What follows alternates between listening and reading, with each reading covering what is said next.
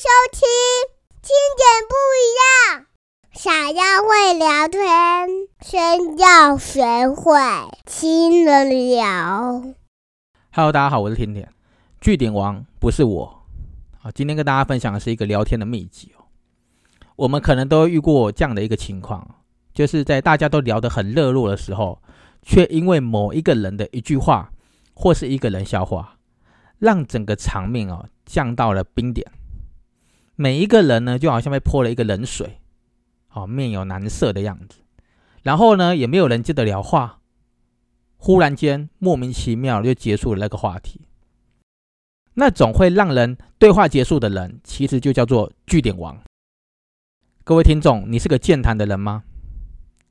还是常常聊没两句就直接据点别人呢？今天听点就来分享哦，四个聊天的小秘诀，让你可以避开尴尬和误会，迎接更亲密和美好的人际关系，远离据点王这样的一个称号。想要成为聊天达人哦，听点认为啊，首先必须要挑对话题，针对不同的人选择适当的开场白，是成功开启话题的一个关键。尤其有跟那个不熟的人开口，尽可能避免聊政治啊、聊感情啊、聊家庭跟聊宗教这类敏感的话题哦，尽量避免。所以呢，在聊天当中哦，问对问题很重要的，别让聊天像工作啊、像面试一样啊，让人家感觉到有压力。如果不希望自己开了口，很快又变成据点的那个局面哦，最简单又安全的疗法。就是分享彼此的兴趣，你会发现哦，大多数的人都愿意分享自己热衷的那些事情，而打开话匣子，那开始越聊越多啊，分享经验跟想法，透过让对方去抒发他感兴趣的一些事情，所产生出来的那种浓厚的热情和理念，不只是能够打破彼此间的那种陌生感，还能够快速的拉近双方的距离哦。除此之外呢，你还要多观察对方的反应，创造出良性互动的那种节奏。聊天嘛，就是有来有往嘛，又不是一个人讲到底的那种演讲。就连座谈会啊，都有提问发问的时间，何况是人与人之间的相处，有来有往的那种聊天哦，双方都会积极去参与那个话题，才是真正会令人感觉到开心的事情。就算呐、啊。好、哦，你是一个非常喜欢讲话的人，也要懂得让别人有时间说话啊。偶尔也要停下来倾听别人讲的话，并且去询问对方的一些看法，让对方觉得你也重视他聊天的内容。听点认为这是很重要的，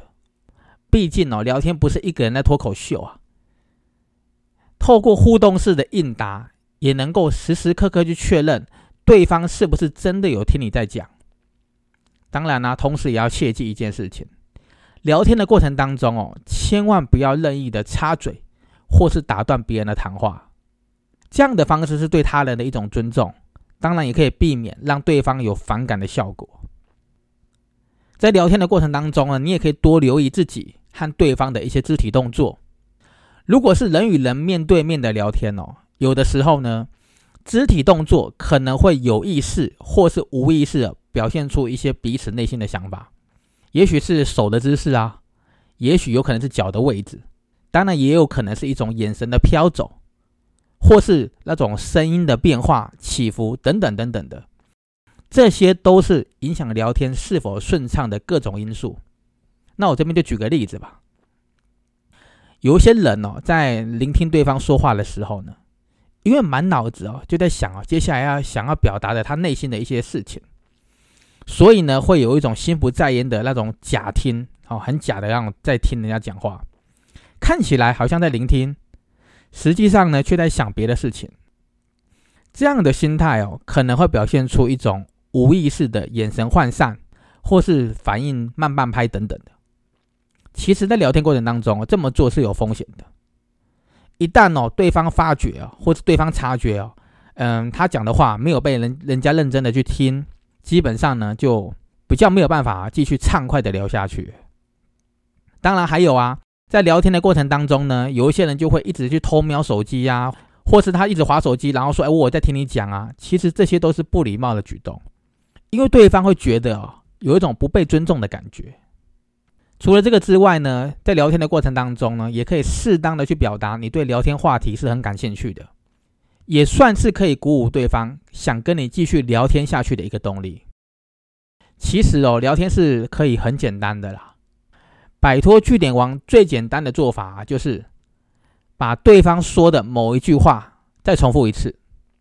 这会让对方觉得你有很专心的在倾听，同时呢，再给予一些心灵的慰藉。在倾听上呢，能够发挥非常好的效果，因为人哦都会想要得到别人的注意，也都会渴望啊获得别人的同理心。有的时候一句辛苦了，就能够疗愈对方疲惫的心灵哦。那如果聊天聊到那个话题到了尾声的时候呢，也可以很诚恳的说出一些感谢的一些词语，来当做是聊天画下完美句点的一种方式。刚刚聊了很多聊天的秘诀、聊天的小方法，那听点接下来就举一个例子，好让各位听众哦可以更加明白聊天之中的小技巧在哪里。那我们现在假设一个场景，以三个不同职场、不同公司的上班族他们之间的一个对话为例子。A 先生说：“哦，我不喜欢我的工作，诶，可是为了生活，还是要每天去公司上班，真的很想要找一个喜欢的工作来做。” B 小姐听到 A 先生这么说，她就说：“是哦，我上一个工作我也不喜欢。”说，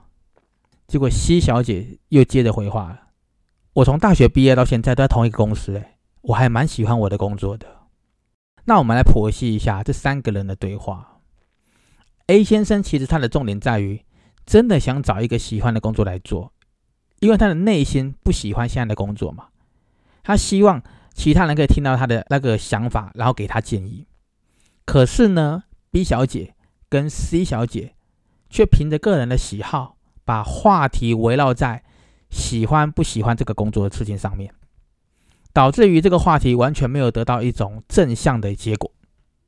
聊天的过程当中，如果不针对啊他人的需求作为回应，只是顾着说一些自己想说的事情，大多数会被人家当成是没有把别人的话、没有把别人的事当成是一回事的人。所以呢，仔细听别人说的话，并不是为了逮住自己发言的机会，而是为了让自己有正确的解读，进而做出正确的回应。如果用刚刚的例子啊来继续延伸的话呢，假如啦，这个时候 B 小姐或者 C 小姐的回应是说：“哎，你不喜欢你的工作是什么原因呢？”或是可以这样回嘛，就是那你接下来想要怎么样的一个工作？那这个烦恼的 A 先生听到这样的话，一定会很开心嘛，并且想要继续聊下去。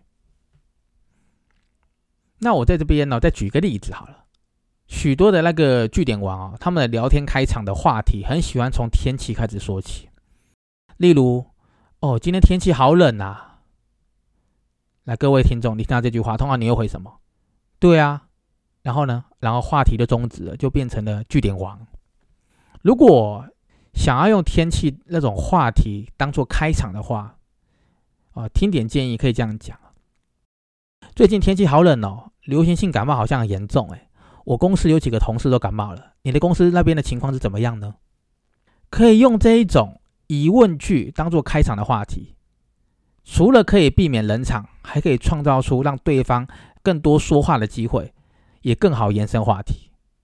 那如果呃，都找不到感兴趣的话题怎么办呢？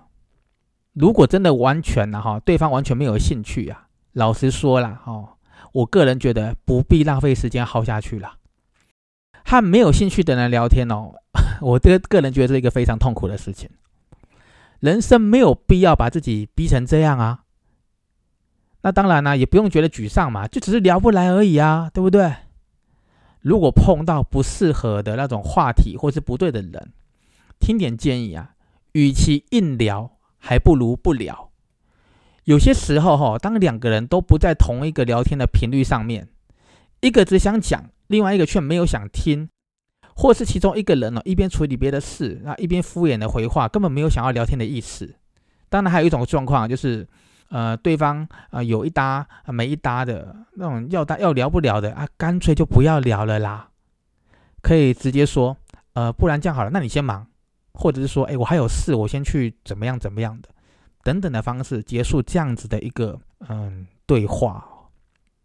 不需要硬要找话题去聊，